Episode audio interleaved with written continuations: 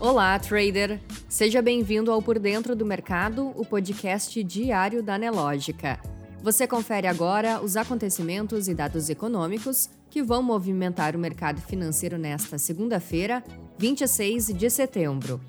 O Ibovespa começa a semana que antecede as eleições presidenciais no Brasil em queda, acompanhando o cenário negativo nos mercados acionários no exterior à medida que seguem as preocupações com os impactos das altas de juros ao redor do globo nas economias. As bolsas asiáticas fecharam em baixa generalizada nesta segunda-feira, acumulando perdas pelo quarto pregão consecutivo, à medida que esforços de bancos centrais para conter o salto da inflação continuam gerando aversão a risco. No calendário econômico, no começo da manhã, a FGV informou que a confiança do consumidor subiu 5,4 pontos em setembro ante agosto, na série com ajuste sazonal. O índice de confiança do consumidor ficou então em 89 pontos, no maior nível desde janeiro de 2020, quando estava em 90,4 pontos. Em médias móveis trimestrais, o índice avançou 3,3 pontos. Como aguardado, hoje o Banco Central divulgou o Boletim Focus, que apontou que o mercado financeiro voltou a reduzir a expectativa de inflação para 2022 e 2023 e a elevar a projeção para o crescimento do PIB para este ano. Segundo as instituições financeiras consultadas semanalmente pelo Banco Central, a expectativa para o IPCA deste ano passou de 6% a uma semana para 5,88%. Já a projeção de alta do PIB subiu de 2,65% para 2,67% neste ano e foi mantida em 0,50% em 2023. E hoje o Banco Central também divulgou que o resultado das transações correntes do Brasil em julho mostrou um déficit de 4,1 bilhões de dólares, ante resultado negativo de 1,2 bilhão de dólares no mesmo mês, mas de 2021.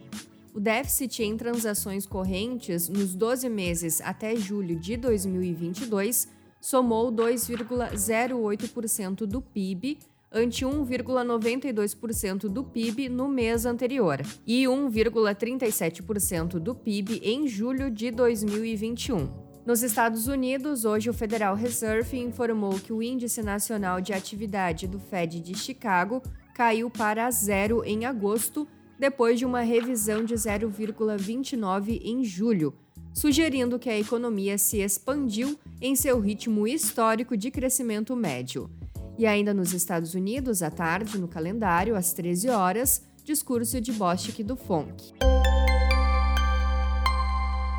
Na área internacional, o índice de sentimento das empresas da Alemanha caiu de 88,6 pontos em agosto para 84,3 pontos em setembro, atingindo o menor nível desde maio de 2020, em meio à crise energética que aflige a Europa segundo pesquisa divulgada hoje. O resultado deste mês ficou bem abaixo da expectativa de analistas, que previam queda do indicador a 87,1 pontos.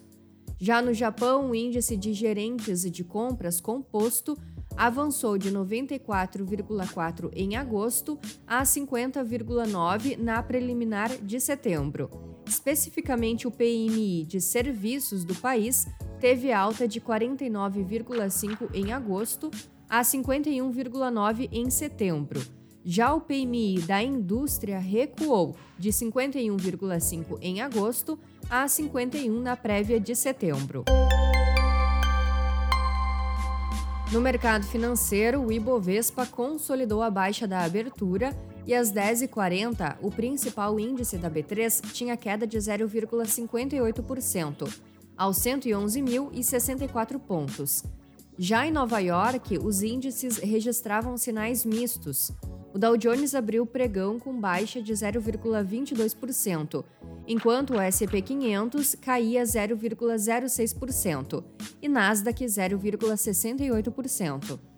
Enquanto isso, o dólar no mesmo horário operava em alta, cotado a R$ 5,31. O Bitcoin também operava em alta, aos 101.259 dólares.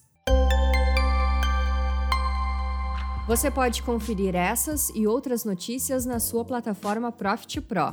Se você ainda não é assinante, faça hoje mesmo o seu teste grátis. Um ótimo dia e até amanhã!